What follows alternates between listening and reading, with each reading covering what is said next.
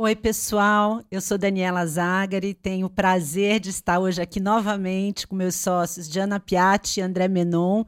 Nós somos o grupo original que idealizou os podcasts do Tributário do, da Inteligência Jurídica do Machado Meia. E em comemoração a um ano de nossos podcasts, nós resolvemos fazer e preparar videocasts com diversos sócios da, do, do, da área tributária e de diferentes práticas da área tributária, de indiretos, contencioso, contencioso nos tribunais superiores, diretos. E, e espero que vocês gostem tanto como foi bacana para a gente participar da elaboração desses vídeos. Olá, Daniela. Olá, Diana. Prazer imenso estar aqui com vocês. Queria agradecer por esse um ano que a gente teve a oportunidade de estar junto na gravação desses podcasts uh, e agradecer aos nossos clientes, parceiros, nossos ouvintes que nos acompanharam durante esse período de tempo. E dizer que esse é só o primeiro ano, que a ideia é que esse, esses podcasts continuem e a gente continue trazendo atualização para os nossos clientes e parceiros com relação a, aos temas mais relevantes do tribuna dos tribunais, da jurisprudência e do legislativo com relação às matérias tributárias. Realmente é um prazer estar aqui comemorando esse um ano de podcast e 50 anos de Machado Meia. E nessa série, agora que a gente vai começar a inovar começando os nossos videocasts. Vamos trazer três episódios. O primeiro falando sobre inovações dos tribunais superiores. O segundo episódio falando sobre novas tecnologias, sobre a perspectiva tributária. E o terceiro sobre meios alternativos de solução de controvérsias. Vocês vão ter a oportunidade de ver aqui diversos sócios da área tributária e eu espero que todos aproveitem essa oportunidade e se atualizem da, da jurisprudência e legislação tributária. Excelente, de realmente, é, além de comemorar um ano de podcast, nós estamos em ano de comemoração dos nossos 50 anos. Então, a gente realmente espera que vocês gostem do que nós preparamos para vocês.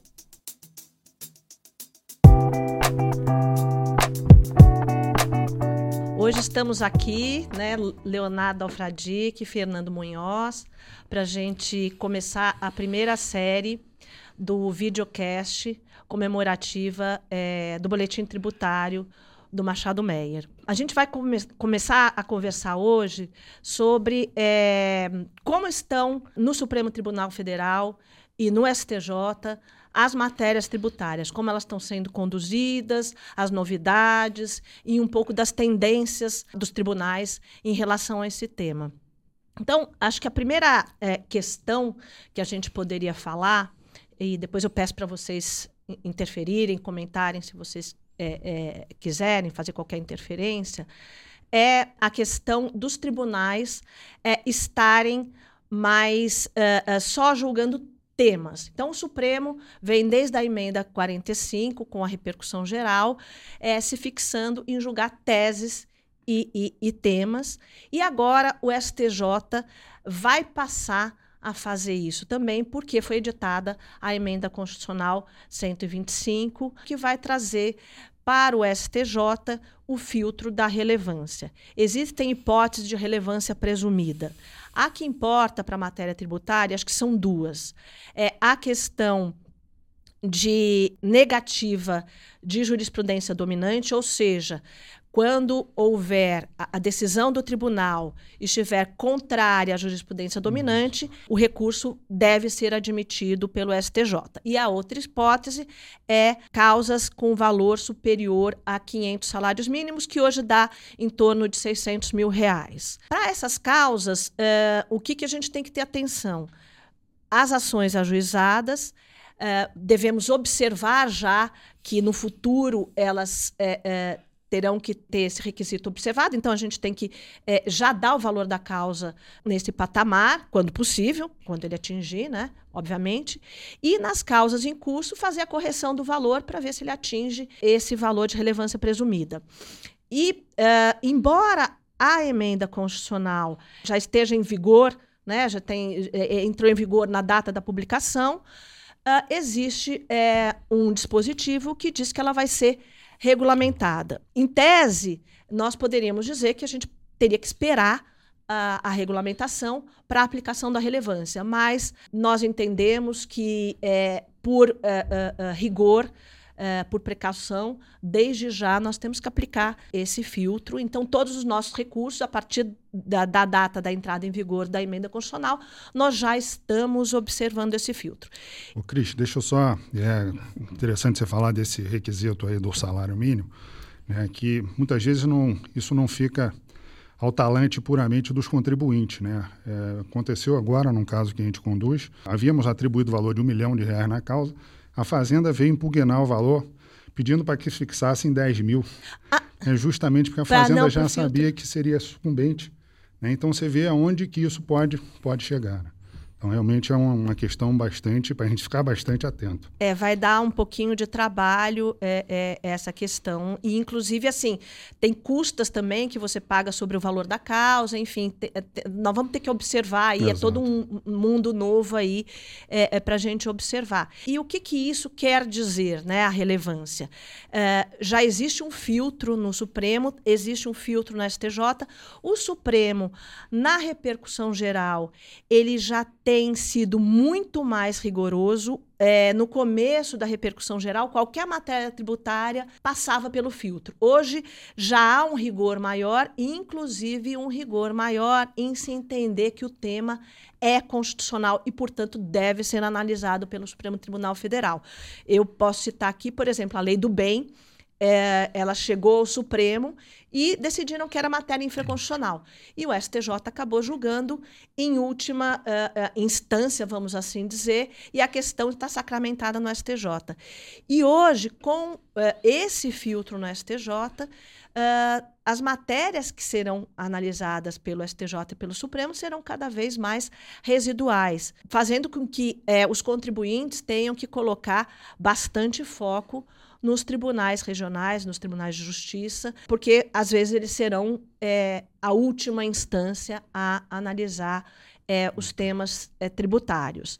Neste sentido, também é muito importante, e a gente vive comentando com, com os nossos clientes e vive alertando é, é, é, o mercado para que as empresas cada vez mais estejam alinhadas com as suas entidades setoriais.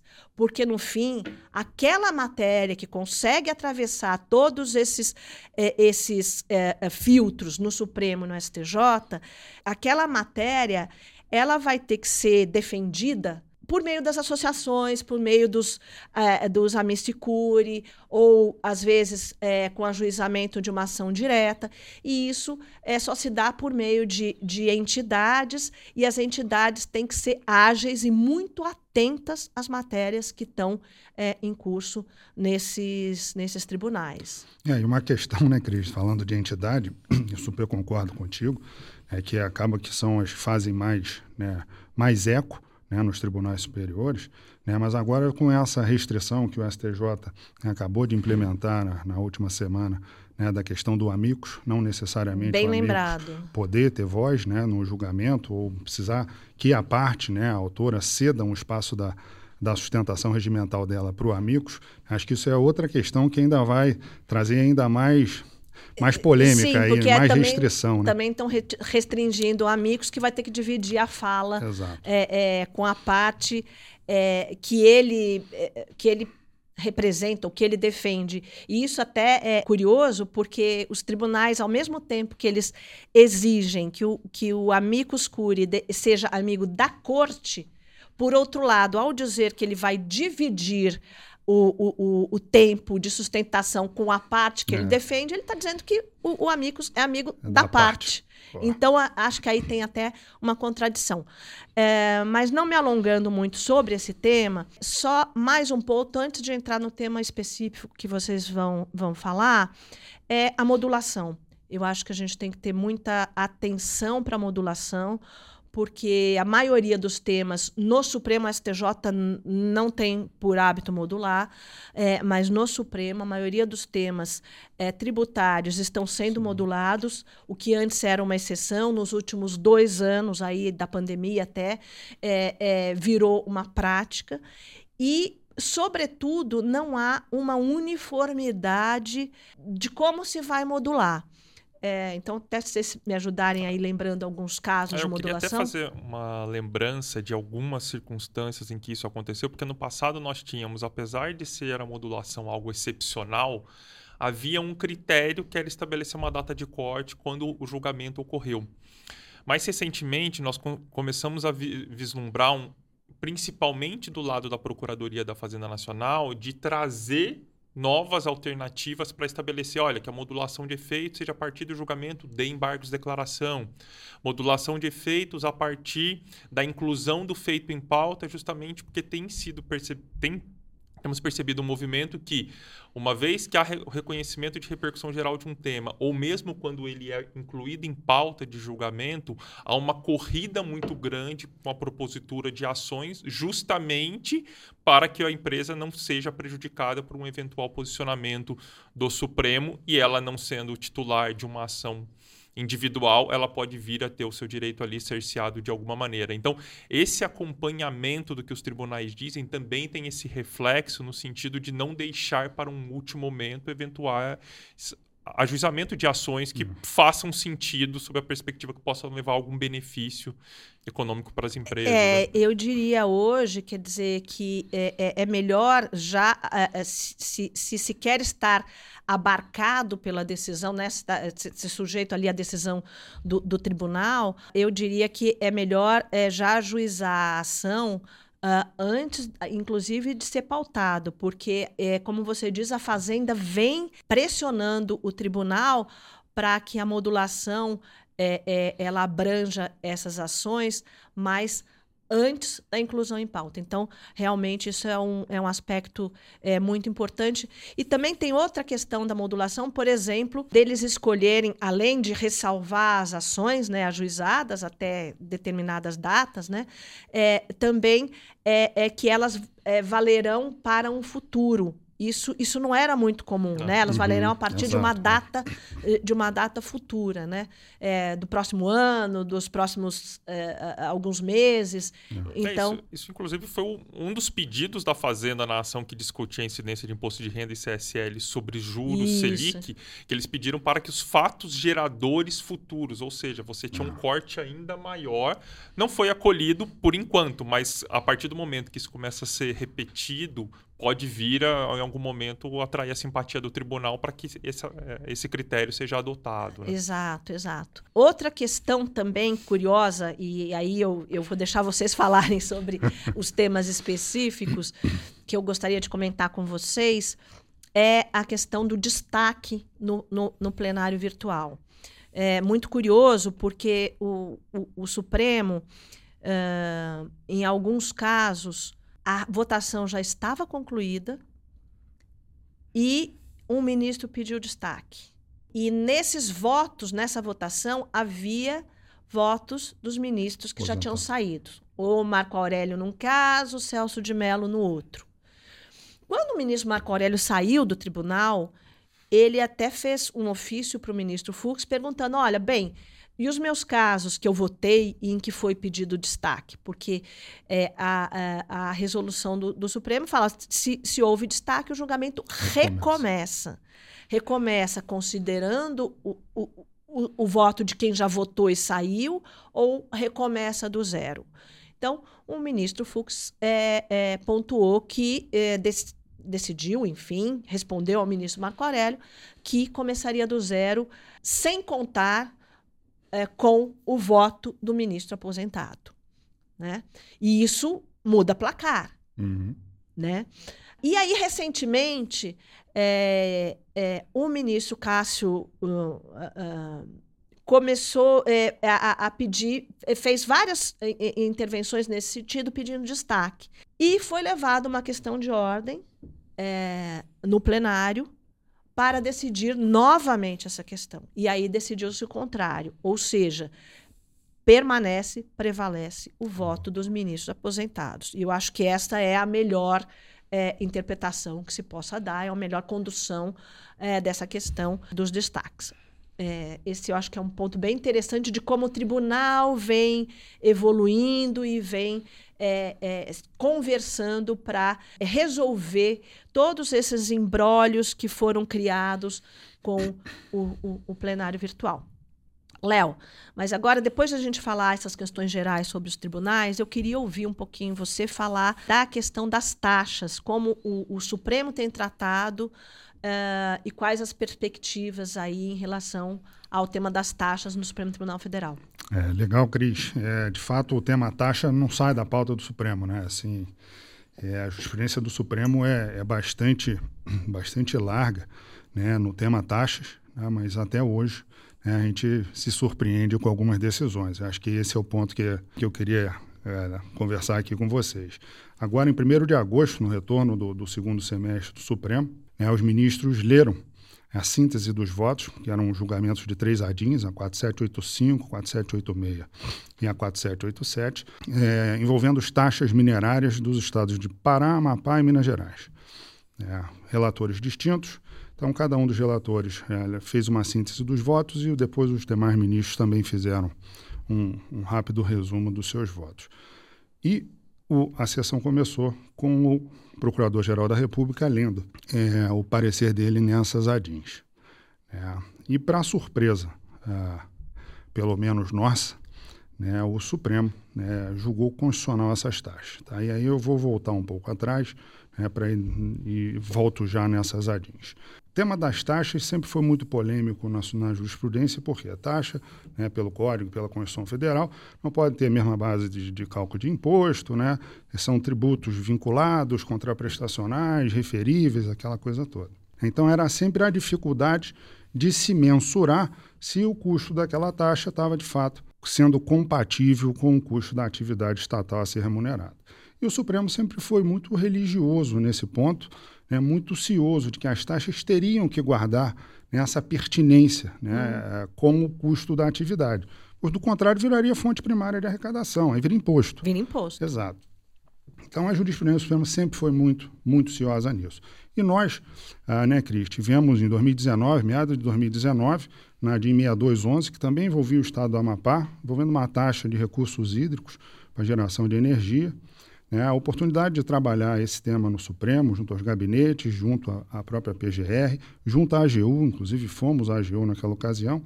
Né, e naquela ocasião, o parecer da Procuradoria da República foi pela inconstitucionalidade da taxa e a maioria dos, dos ministros no mesmo sentido, com exceção do ministro Faquim, que já naquela ocasião né, já entendia que as taxas ah, não necessariamente precisariam ali estar tão adstritas ao custo do serviço né, a, a, ser remunerado. E aí esse tema voltou, né, agora nessas ADINs 4785, 6 e 7, e o Supremo, né, ele, ele vem dizendo o seguinte, olha, a, a exemplo que ele disse na ADIN 6211, assim, os estados têm sim competência para instituir esse tipo de taxa de fiscalização. Ok, isso eles já tinham dito na 6211 e reafirmaram, né, e isso foi unânime lá na 6211 e foi unânime novamente.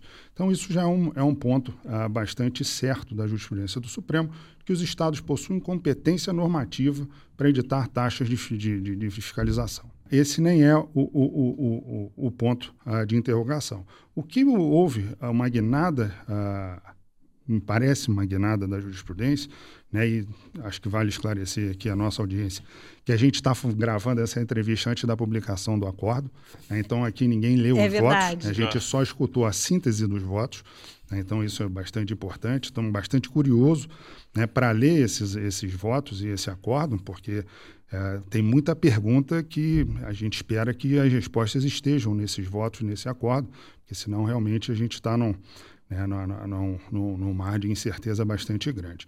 E o que, que votaram, então, os ministros né, sobre a questão ah, da taxa poder ou não, dever ou não né, estar ali adstrita ao custo do serviço? Todos eles, com exceção do ministro Gilmar, ah, do André Mendonça ah, e do Barroso, né, todos os demais votaram né, no sentido de que a taxa pode sim solapar o custo do serviço, que seria muito difícil se precisar o custo da atividade na vírgula e que, portanto, isso seria é, uma das razões que se utilizou para permitir que a taxa fosse, a arrecadação da taxa fosse em patamares acima do custo estimado do serviço. Né? E o ministro Barroso, ele até bem pondera, e eu acho que ele fez essa ponderação logo depois do voto da ministra Carmen, ele fala assim, olha, é, ninguém nunca pediu aqui que houvesse uma identidade né, de custo do serviço versus valor da arrecadação. É uma coisa aproximada, próxima, razoável, né, uma equivalência razoável até que, que o ministro se refere. É, e ele faz uma ponderação, olha, mas não consigo achar razoável né, uma taxa, no, no, no caso da, a, que a ministra Carmen estava se referindo, em que o, ultrapassa 100 milhões de reais o custo estimado do serviço. 100 milhões de reais é bastante dinheiro para é todo mundo. Né? né? É, é. Então, assim, é, é, estranho que o Supremo tenha ah, alargado tanto essa jurisprudência que ele tinha tão ciosa de que a taxa tinha que ser compatível com o custo do serviço, e agora, nesse, nesse julgamento dessas três ADINs, eles mudam esse, né, esse critério de uma forma é, muito, muito aberta, né, sem nenhuma baliza. É uma subjetividade muito grande e aí dá, dá, dá abertura para. E aí, do julgamento, e de novo, sem ler os votos, sem ler o parecer da, da, da Procuradoria da República, o único que foi expresso no julgamento, dizendo que tinha mudado de entendimento, mas que deu a entender de que esse entendimento era específico à atividade minerária, foi o PGR. O Augusto Aras, ele lendo o parecer, a síntese do parecer dele, ele fala que ele mudou de ideia, e ele fala que mudou de ideia, né, ele tergiversa ali sobre os incidentes ambientais recentemente ocorridos no país. Né? Que aí também, é, acho que esse é o grande ponto a, a controverso dessa decisão e desse parecer da PGR, porque o incidente ambiental ele é um fato, um fato dado, tá? mas as taxas não são tributos, né? para penalizar. Aliás, nenhum tributo não, serve é. para penalizar. Está lá no nosso artigo 3 do Código Tributário, né, que tributo não é sanção de ato ilícito. Né? E aí você vê o Procurador-Geral da República se utilizando desse argumento.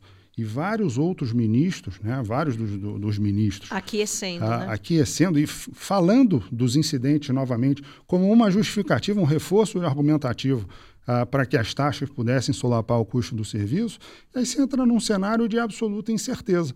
Enquanto você tem num plenário do Supremo Tribunal, em julgamento de ações diretas de inconstitucionalidade, que são ações que você quer no, no o que do Supremo? Obter segurança jurídica, a certeza do seu direito. Né? Qual é o entendimento do Supremo sobre esse tema? Antigamente eu poderia dizer, olha, tem que guardar a pertinência com custo, os estados têm competência. E agora? E isso pode mudar a jurisprudência do Supremo sobre a questão das taxas em geral, não é só. Exato. Né? É. Uma das perguntas que surge é justamente essa. Será que o Supremo julgou isso, de que o custo pode solapar, que as taxas podem solapar o custo da atividade, especificamente para a atividade minerária, por conta dos incidentes, ou vai ser para toda a atividade?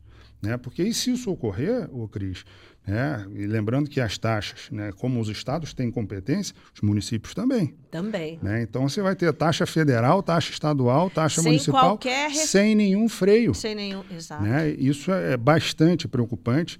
É um tema que realmente é, entregou bastante esse, esse julgamento. Eu, desde de, de, de 1 de agosto até, até hoje, eu tive uma série de conversas com vários clientes que estão bastante preocupados com isso. E a pergunta que todos fazem, olha, qual é o entendimento sobre o assunto? a gente não sabe. Tá? Agora a gente não consegue dizer, a gente não sabe se isso foi específico para um setor determinado ou se esse vai ser o entendimento do Aravante.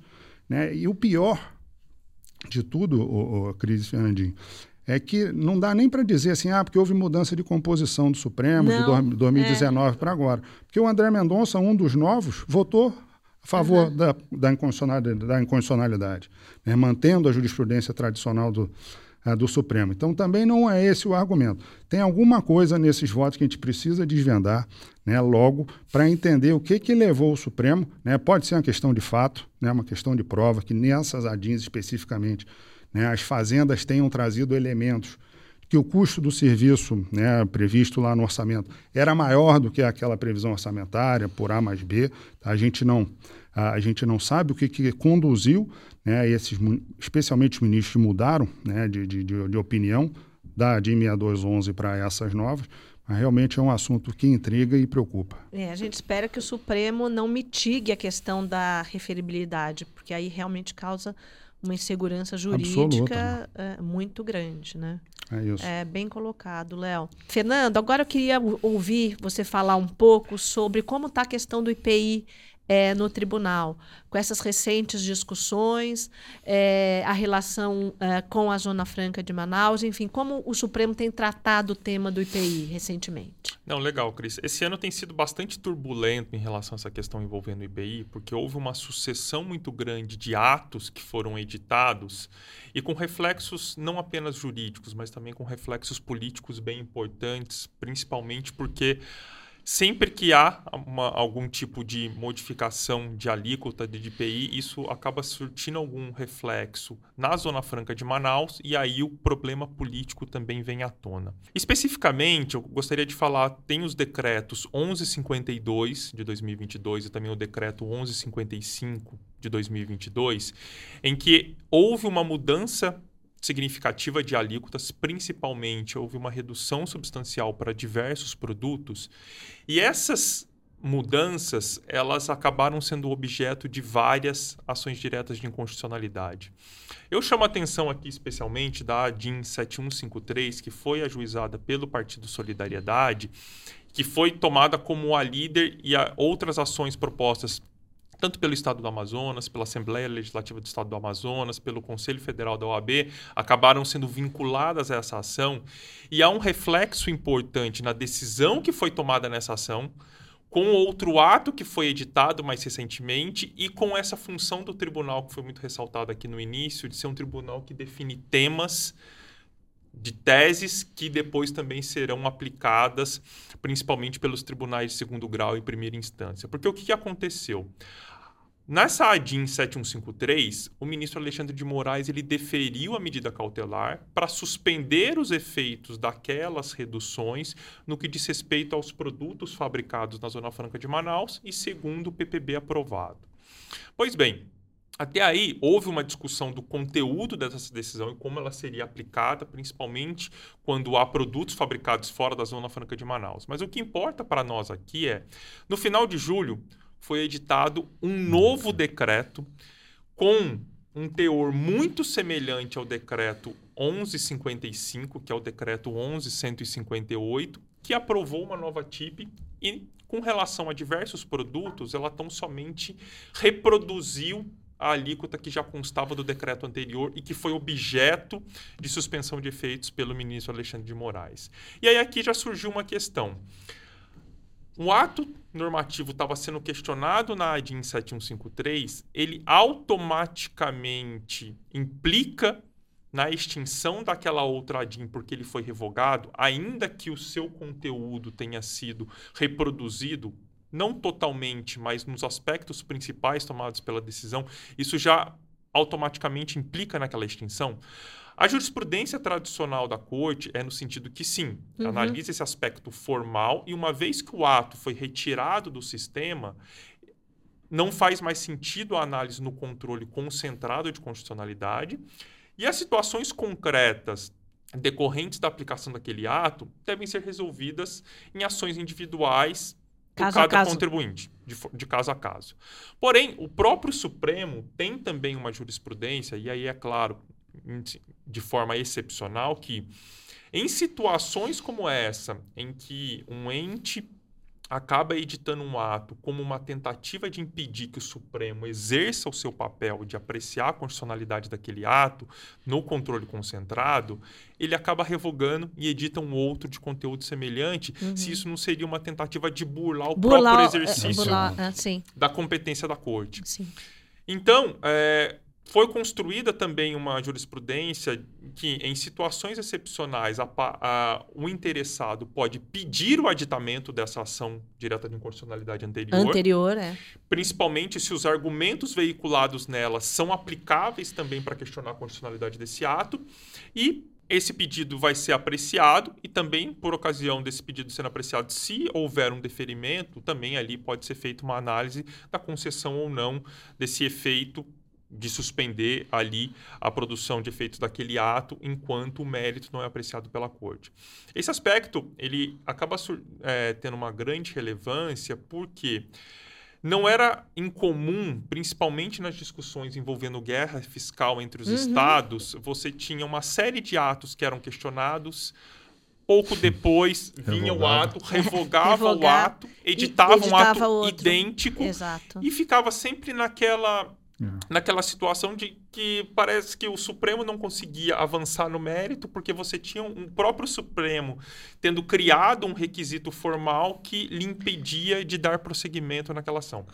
E aí mais recentemente, então houve esse aditamento dessa AIDIN 7153 do Partido Solidariedade.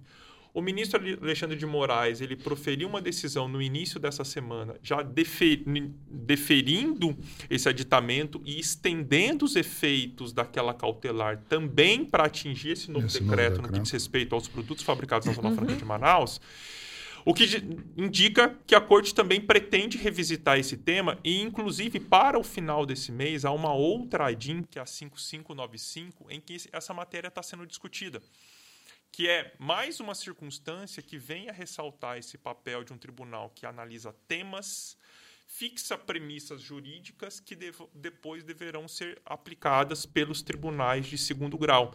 Que sempre há, há, é claro, principalmente no- no- nos recursos que chegam a partir de ações individuais, a partir do momento que há uma repercussão geral, e aí você passa a ter uma tramitação muito semelhante com o controle concentrado, porque o, o tema se desloca do caso concreto que permitiu que ele chegasse até a corte, para que a partir daquele momento o assunto possa ser apreciado de uma forma mais geral e com uma completude maior de fundamentos e permitindo inclusive a participação de entidades da sociedade civil que têm ali elementos para contribuir com aquele assunto. Então, esse é um aspecto também é, que nos parece bastante relevante, porque realça o papel das entidades, realça o papel de sempre se acompanhar muito de perto as discussões que estão tendo e muitas vezes não deixar para que se queira propor ações, se queira discutir alguns assuntos no judiciário, tão somente quando houver repercussão geral, um reconhecimento de repercussão geral, houver uma afetação como recurso repetitivo no STJ, ou mesmo é, quando já houver uma pauta, que seria aquele caso mais extremo ainda, como nós dissemos, que hoje em dia tem pedidos de modulação que podem inclusive afetar essas situações. Ah, não, é. Esse é outro tema também bastante é, interessante. E, e acho que vocês dois colocaram questões, quer dizer, que ainda estão aí por decidir em aberto no tribunal, ah, que nas- nos próximos meses, até o fim do ano, enfim, a gente espera que isso esteja resolvido. É curioso, né, Fernandinho, ver o Supremo pautar tanto assunto de IPI, né, logo no momento em que a reforma tributária quer acabar com o IPI, né? É, exatamente. É verdade, vai ter uma jurisprudência aí. e- e- Exato, é, de despedida. É. Para finalizar, eu acho que a gente podia falar um pouquinho aqui das alterações dos dois tribunais de composição e como é que eles estão aí para esse fim de ano, né? Então, o Supremo agora a gente tem a ministra Rosa acabou de ser eleita presidente. É, e o ministro Barroso vice-presidente, então está saindo da presidência o ministro Fux. Ah, nós esperamos, pelo perfil da ministra Rosa, uma presidência mais, ah, vamos dizer assim, mais recolhida, mais eh, eh, eh, sem ela não, não, não é uma Silenciosa, pessoa né? de dar muitas declarações e de tanto quando ela teve no, no, no Tribunal Eleitoral também, eh, no TSE, ela também foi muito eh, eh, discreta na sua condução. Ah, nós, por conta disso, ah, da, da alteração da presidência, nós não temos aquela pauta que, que geralmente os- a presidência ah, divulga para o ano todo. Ah, também não temos aí muita expectativa de ter muitas questões tributárias dessas, dessas mais ah, antigas que estão aí aguardando julgamento do tribunal, porque nós vamos ter as eleições, então acho que vão surgir muitos, muitas questões ligadas às eleições e talvez as, a esses, eh, essas medidas mais aí de final de governo que têm sido editadas, talvez cheguem a- ao tribunal. Então a gente espera aí que eh, o tribunal dê uma refreada nos julgamentos tributários. eh, tributários até o fim desse ano. Já no STJ, eh, aconteceram algumas mudanças agora, né? Com uh, dois ministros foram escolhidos, né? Pelo, pelo presidente uh, para compor o tribunal. Então, falando das turmas é, da primeira sessão, que julga a matéria tributária, é, na primeira turma nós tínhamos, saiu, é, se aposentou o ministro Napoleão, Napoleão veio como, enfim, o tribunal demorou aí para fazer a, a lista, foi convocado o, o ministro Manuel, uh, e agora se espera que é, o, o desembargador é, Messoud Azulay, que foi indicado pelo presidente, tão logo seja sabatinado, ele vá compor a, a, a primeira turma. Já na segunda turma, sai o ministro Og, que vai para a vice-presidência, e é, provavelmente é, volta para a segunda turma o ministro Humberto Martins, que era da segunda turma e agora está na presidência. Então, acho que não sei se vocês têm mais alguma observação para fazer. É... Acho que era isso, Cris. Super bom bate-papo aqui. Sempre um prazer aí estar com vocês. É, um prazer muito grande também a, agradecer a, a, toda a nossa audiência que vem nos acompanhando ao longo desse ano aí do podcast. Hoje com uma experiência diferente aqui gravando um vídeo, também assim numa circunstância um pouco comemorativa, por assim Boa. dizer.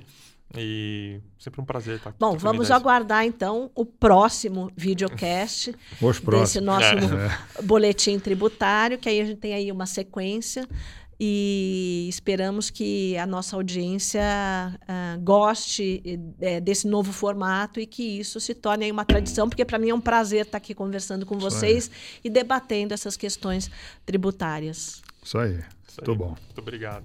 Obrigada.